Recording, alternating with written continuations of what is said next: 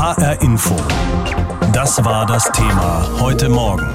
Deutschland testet den Ernstfall. Der bundesweite Warntag. Was Lärm und Krach macht, das schreckt uns auf. Tut uns fast schon körperlich weh, ist jedenfalls schwer erträglich. Der Presslufthammer morgens um sieben zum Beispiel oder das Babygeschrei bei den Nachbarn. Oft genug werden dabei Urinstinkte aktiviert. Achtung, das Kind braucht Hilfe oder Achtung, da droht Gefahr. Jetzt mal ganz aufmerksam. Heute lässt sich der Krach nicht überhören. Dreimal 20 Sekunden lang werden deutschlandweit Sirenen, Tröten, Warn-Apps piepen. Wir hier bei Radio und Fernsehen weisen ebenfalls darauf hin. Und so klingt das dann draußen. Zum ersten Mal seit 30 Jahren werden in ganz Deutschland gleichzeitig die Sirenen heulen, da wo es sie noch gibt. Aber das ist längst nicht alles, was beim ersten bundesweiten Warntag passieren wird, sagt Christoph Unger, der Präsident des Bundesamtes für Bevölkerungsschutz und Katastrophenhilfe BBK. Gleichzeitig werden die Warn-Apps, wenn sie dann runtergeladen sind, Signale abgeben. Es wird über Rundfunk und Fernsehen die Warnmeldung verbreitet. Es werden auf digitalen Werbetafeln in den Städten entsprechende Warnhinweise gegeben. Es werden Lautsprecher Wohnwagen durch die Stadt fahren. Also wir hoffen tatsächlich, die meisten Bundesbürgerinnen und Bürger zu erreichen, um sie mit dem Thema bekannt zu machen. Wenn alles nach Plan läuft, werden also beispielsweise auch fast 8 Millionen Handys in ganz Deutschland ebenfalls Hinweise über die Warn-App Nina bekommen. Das sind aber nach Ansicht des BBK noch längst nicht genug Nutzer. Deshalb startet gleichzeitig zum Warntag auch eine Nina-Werbekampagne mit einem kurzen Comic-Videoclip, in dem Godzilla eine Stadt bedroht. Die Botschaft? Nur vorbereitete Menschen können eine solche Krise bewältigen. Das setzt aber voraus, dass gerade wir als Staat diese Menschen frühzeitig warnen und nicht nur warnen im Sinne von wecken, aufmerksam machen, sondern ihnen gleichzeitig Handlungsempfehlungen geben, wie sie in einer Katastrophen- und Krisenlage sich jetzt verhalten, damit sie tatsächlich diese unbeschadet überstehen. Und die Szenarien für Bedrohungslagen werden immer zahlreicher, sagt BBK-Präsident Unger. Da sei einerseits der Klimawandel, der sich mit immer häufigeren Starkregenfällen und anderen Auswirkungen bemerkbar mache. An Orten, an denen man es bisher nicht erwartet hat. Darauf muss man sich vorbereiten. Das Thema Blackout ist für uns ganz wichtig. Naturkatastrophen allgemein, wie wir sie in den letzten Jahren hatten, können überall passieren. Aber es kann auch Störungen in chemischen Betrieben sein, Bahnunfälle beispielsweise. Es gibt viele Szenarien, die wir sehen, bis hin zum terroristischen Angriff. Auch darauf müssen wir uns einstellen. Der Warntag bleibt kein einmaliges Ereignis, sondern soll ab sofort jedes Jahr am zweiten Donnerstag im September stattfinden. Kurz nachdem überall die Sommerferien zu Ende und die meisten Menschen wieder in ihrem Alltag sind. Für die Verantwortlichen wird es spannend zu sehen, ob tatsächlich alles klappt. Und BBK-Chef Christoph Unger rechnet sogar mit der ein oder anderen Stelle, an der es haken könnte. Denn im Normalfall seien die denkbaren Warnszenarien eher lokal oder regional. Mit einer bundesweiten Warnung auf allen Ebenen gehe man ganz bewusst an die Grenzen der Systeme. Während die Sirenen in der Bundesrepublik dezentral angesteuert werden, werden wir tatsächlich das erste Mal hier von Bonn aus zentral Warn-Apps, digitale Werbetafeln, aber auch die Rundfunkanstalten ansteuern um sozusagen von hier aus über ein Gesamtsystem diese Warnung zu verbreiten. Das ist eine besondere Leistung für dieses Gesamtsystem, was wir in den letzten Jahren aufgebaut haben. Zum anderen wollen die Katastrophenschützer aber neben dem Test auch mehr Aufmerksamkeit schaffen. Kindergärten und Schulen könnten das Thema zum Beispiel genauso aufgreifen, wie Erwachsene sich mal wieder mit der Frage beschäftigen, was bedeutet eigentlich ein bestimmter Sirenenton und was sollte ich dann eigentlich tun? Denn schon diese einfachen Fragen könnten die meisten heute nicht mehr beantworten, ist man beim BBK sicher. Jörg Sauerwein über den Warntag. Aus dem soll in Zukunft eine regelmäßige Veranstaltung werden. Das HR-Info-Thema heute Morgen. Deutschland testet den Ernstfall, der bundesweite Warntag. Solche heulenden Sirenen im ganzen Land, das hat es in den vergangenen 30 Jahren praktisch nicht mehr gegeben. Aber das ändert sich jetzt, denn das haben die Innenminister der Bundesländer vergangenes Jahr beschlossen. An jedem zweiten Donnerstag im September soll es jedes Jahr einen Warntag geben in ganz Deutschland. Und heute gibt's das zum ersten Mal, denn heute ist der zweite Donnerstag im September. Und deshalb heult, piepst und rappelt nachher um elf alles los, was offiziell warnen kann. Apps, Sirenen, Radio, ja, auch wir im Rundfunk senden dann Sondermeldungen zu diesem bundesweiten Probealarm. Organisiert wird dieser bundesweite Warntag vom Bundesamt für Bevölkerungsschutz und Katastrophenhilfe in Bonn. Und sein Präsident ist Christoph Unger. Mit ihm habe ich vor der Sendung gesprochen. Herr Unger, warum gibt es jetzt diesen deutschlandweiten Warntag? Was ist das Ziel? Also wir führen jetzt das erste Mal seit ungefähr 30 Jahren wieder einen solchen bundesweiten Warntag durch um die mittlerweile wieder etablierten Warnsysteme, die Warnwege, die Warnendgeräte mal zu testen, auch die Zusammenarbeit zwischen Bund, Ländern und Kommunen zu prüfen, äh, ob das alles so funktioniert.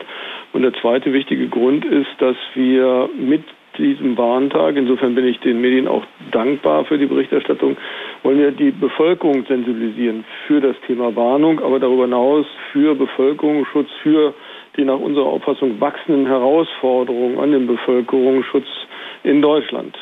Menschen müssen wissen, dass sie sich auch auf Krisen und Katastrophen einstellen müssen, aber es auch können. Also wenn Sie jetzt diese verschiedenen Alarmsysteme technisch quasi testen, ob sie alle funktionieren, ich glaube, das versteht jeder und kann man nachvollziehen. Aber wie wollen Sie denn testen, ob die Alarme auch ankommen bei der Bevölkerung, bei den Menschen? Also wir gehen mal davon aus, dass äh, ein großer Teil der Bevölkerung tatsächlich erreicht wird, denn es heulen in der Republik die Sirenen. Viele Menschen haben sich die Warn-Apps runtergeladen, zum Beispiel unsere Warn-App Nina. Wir werden in den Städten zum Beispiel digitale äh, Warntafeln inhaltlich bestücken. Wir werden vor allen Dingen aber auch über Rundfunk und Fernsehen diese Probewarnungen aussenden und gehen davon aus, dass sich Menschen dann damit befassen. Deshalb beispielsweise auch der Donnerstagvormittag, also in der Arbeitswoche. Es passiert in, in, der alltäglichen Umgebung der Menschen. Und wie wollen Sie das dann auswerten? Also wie, wie stellen Sie fest, ob Sie jetzt wirklich alle Menschen erreicht haben? Wir werden das nicht feststellen können. Wir werden jetzt keine Umfrage durchführen. Haben Sie Kenntnis genommen?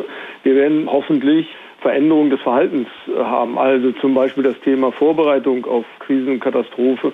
Befasst man sich mit dem Thema, indem man beispielsweise einen Notvorrat zu Hause hat.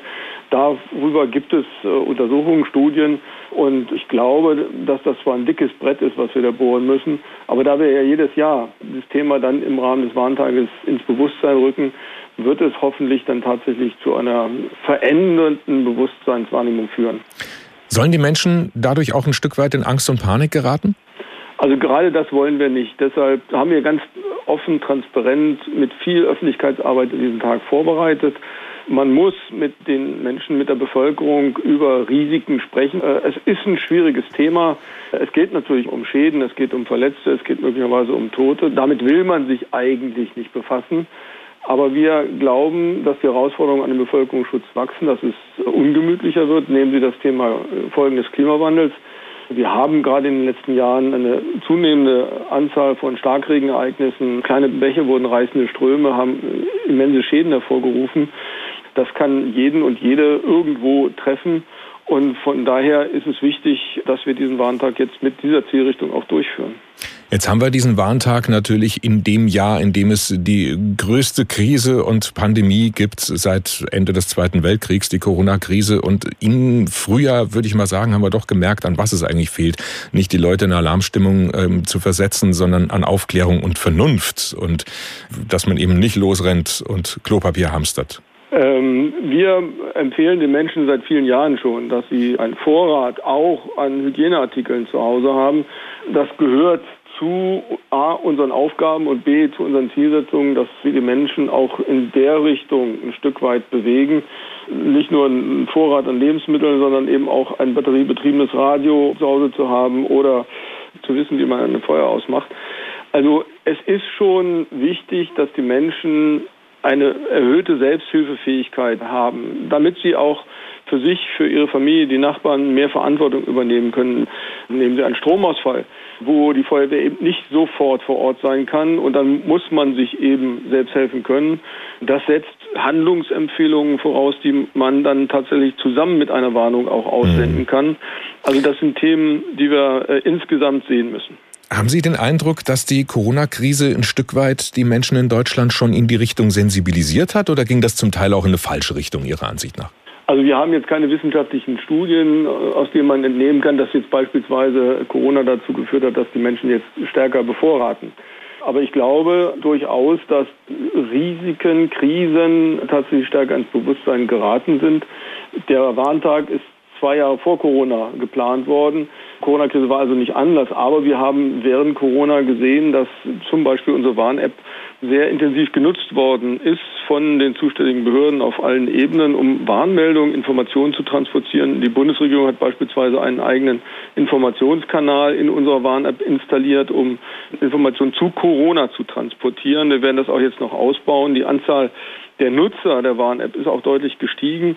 Also natürlich hat das auch was mit den Menschen gemacht.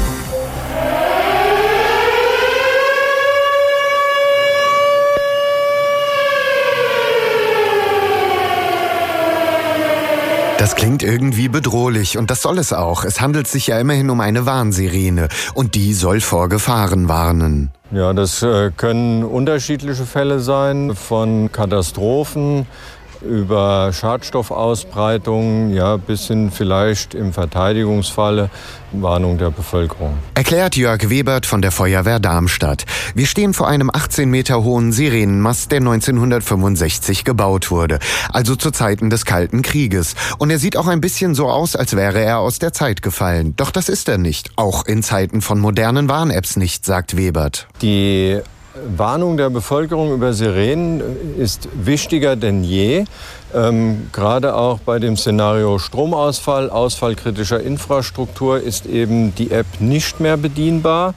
Sie wird dann ausfallen, aber die Sirenen sind redundant ausgeführt und werden dann auch immer noch nutzbar sein. Außerdem gäbe es immer noch Menschen, die nicht über ein Smartphone verfügen. Und nicht alle, die ein Smartphone haben, nutzen auch eine Warn-App, erklärt Webert. Die Sirene hat aber auch für App-Nutzer eine besonders wichtige Funktion. Das sieht auch Weberts Frankfurter Kollege Rainer Heisterkamp so. Ja, weil man einfach festgestellt hat, dass also ähm, ein, ein Weckeffekt äh, notwendig ist, um die Bevölkerung erstmal mit Informationen versorgen. Eine Warnung besteht ja immer aus zwei Teile. Einmal die, das Aufmerksam machen und dann das Übermitteln von einer Information. Und genau deshalb gibt es den bundesweiten Warntag. Es geht dabei nicht darum, die Bevölkerung in Panik zu versetzen, sondern sie auf die verfügbaren Warnmittel und ihre Funktionen aufmerksam zu machen. Umso verwunderlicher, dass es in Frankfurt gar kein flächendeckendes Sirenenwarnsystem gibt. Hier werden Sirenen nur an einigen Orten zu hören sein, so beispielsweise im und um den Industriepark Höchst. Das sind keine Sirenen, die in der Innenstadt sind.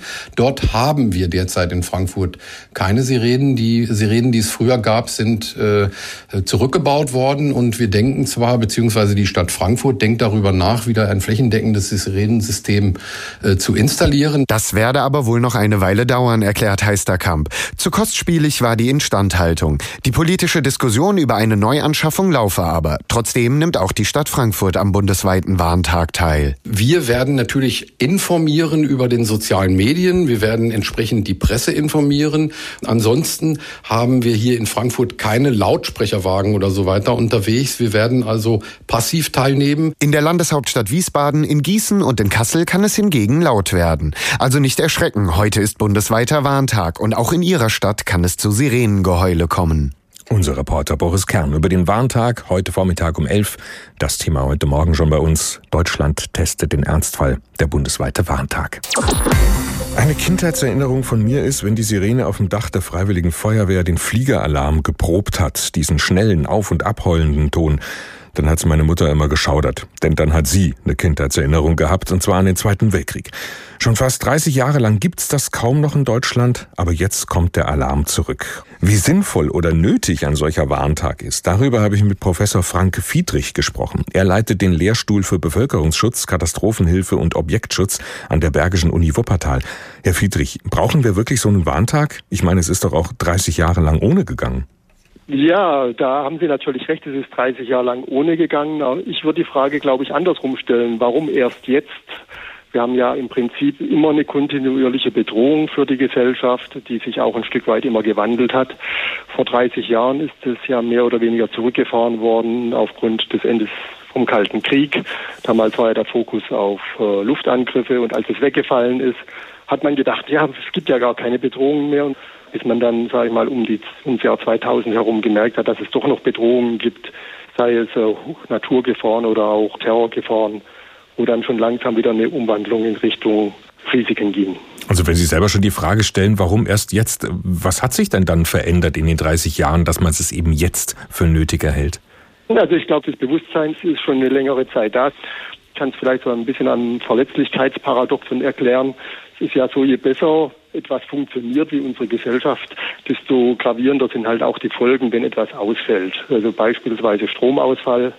Da sind die wenigsten ja gut vorbereitet. Wenn ich jetzt beispielsweise Indien und Deutschland vergleichen würde, dann würde ich sagen, in Indien sind die Leute gut vorbereitet auf solche Situationen, die können improvisieren und in Deutschland ist man eben nicht so gut vorbereitet. Und wir haben Klimawandel, wir haben hybride Bedrohungen, wir haben Chemieunfälle, die immer stattfinden können. So ein Warntag heißt ja nicht, dass die Wahrscheinlichkeit für solche Ereignisse größer geworden ist, sondern dass man sensibilisieren möchte. Ist so ein Großalarm per Sirene aber heute überhaupt noch zeitgemäß? Also Sirenen haben natürlich den ganz großen Vorteil, dass sie eine sogenannte Weckfunktion haben und, sage ich mal, über die normale Informationsfunktion hinausgehen. Wegfunktion ist dann vor allem auch wichtig, wenn man beispielsweise schläft oder wenn da auch nicht am Handy ist beispielsweise. Von daher ist gerade die Wegfunktion von solchen Warnsystemen von extremer Bedeutung. Gerade was die Sirenen nochmal angeht, also die Älteren erinnern sich das sicher noch an unterschiedliche Arten von Alarmsignalen, können die wahrscheinlich sogar noch auseinanderhalten. Mhm. Viele junge Leute haben sowas kaum oder noch nie erlebt. Wie ist so Ihr Eindruck? Wissen die Menschen überhaupt noch, wie sie sich in einem Katastrophenfall bei Alarm verhalten müssen oder haben wir da Nachholbedarf? Also ich glaube schon, dass wir da Nachholbedarf tatsächlich haben und genau das ist ja auch einer der Zwecke dieses Alarmtags, dass man die Bevölkerung entsprechend sensibilisiert, welche Warnmittel es überhaupt gibt, wie die funktionieren. Und von daher ist es ja eines der Ziele eines solchen Warntages. Neben dem Test der technischen Systeme beispielsweise oder auch der Bewerbung von der Lina-App, die sich jeder auch eigentlich dann herunterladen sollte. Halten Sie jetzt so einen flächendeckenden Warntag, wie wir es dann heute haben, wirklich für das richtige Mittel, um Bewusstsein in der Bevölkerung zu schaffen? Oder gäbe es aus Ihrer Sicht das Sinnvolleres, als jetzt einmal im Jahr lautes Bimmeln und Gedröhne aus allen Kanälen um 11 Uhr?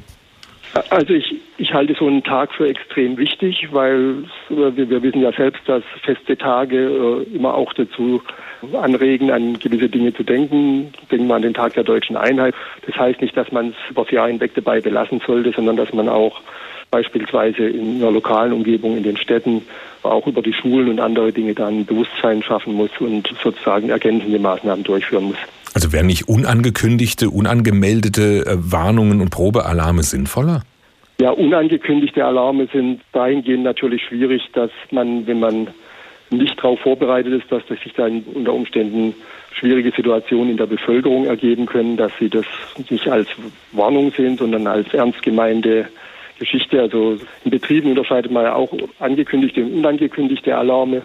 Das ist durchaus in gewissen Bereichen sinnvoll, aber sagen wir mal, die Sirenen da entsprechend laufen zu lassen, ist, ist wahrscheinlich im Sinne der Akzeptanz auch von realen Warnungen, die dann später kommen können, vielleicht auch äh, nicht so angemessen weil Fehlalarme und anderes stören natürlich die Vertrauenswürdigkeit von solchen Systemen. Sie meinen, dann nimmt man es nicht mehr ernst, wenn man zu dann oft... Dann nimmt man es irgendwann nicht mehr ernst. Das ist was, was man bei anderen Warnsystemen durchaus sieht. Wenn es häufig zu Fehlalarmen kommt, dann äh, sinkt auch die Bereitschaft entsprechend mitzuwirken. Von daher muss das auch wohl dosiert eingesetzt werden, dann im Ernstfall. HR Info. Das Thema. Wer es hört, hat mehr zu sagen.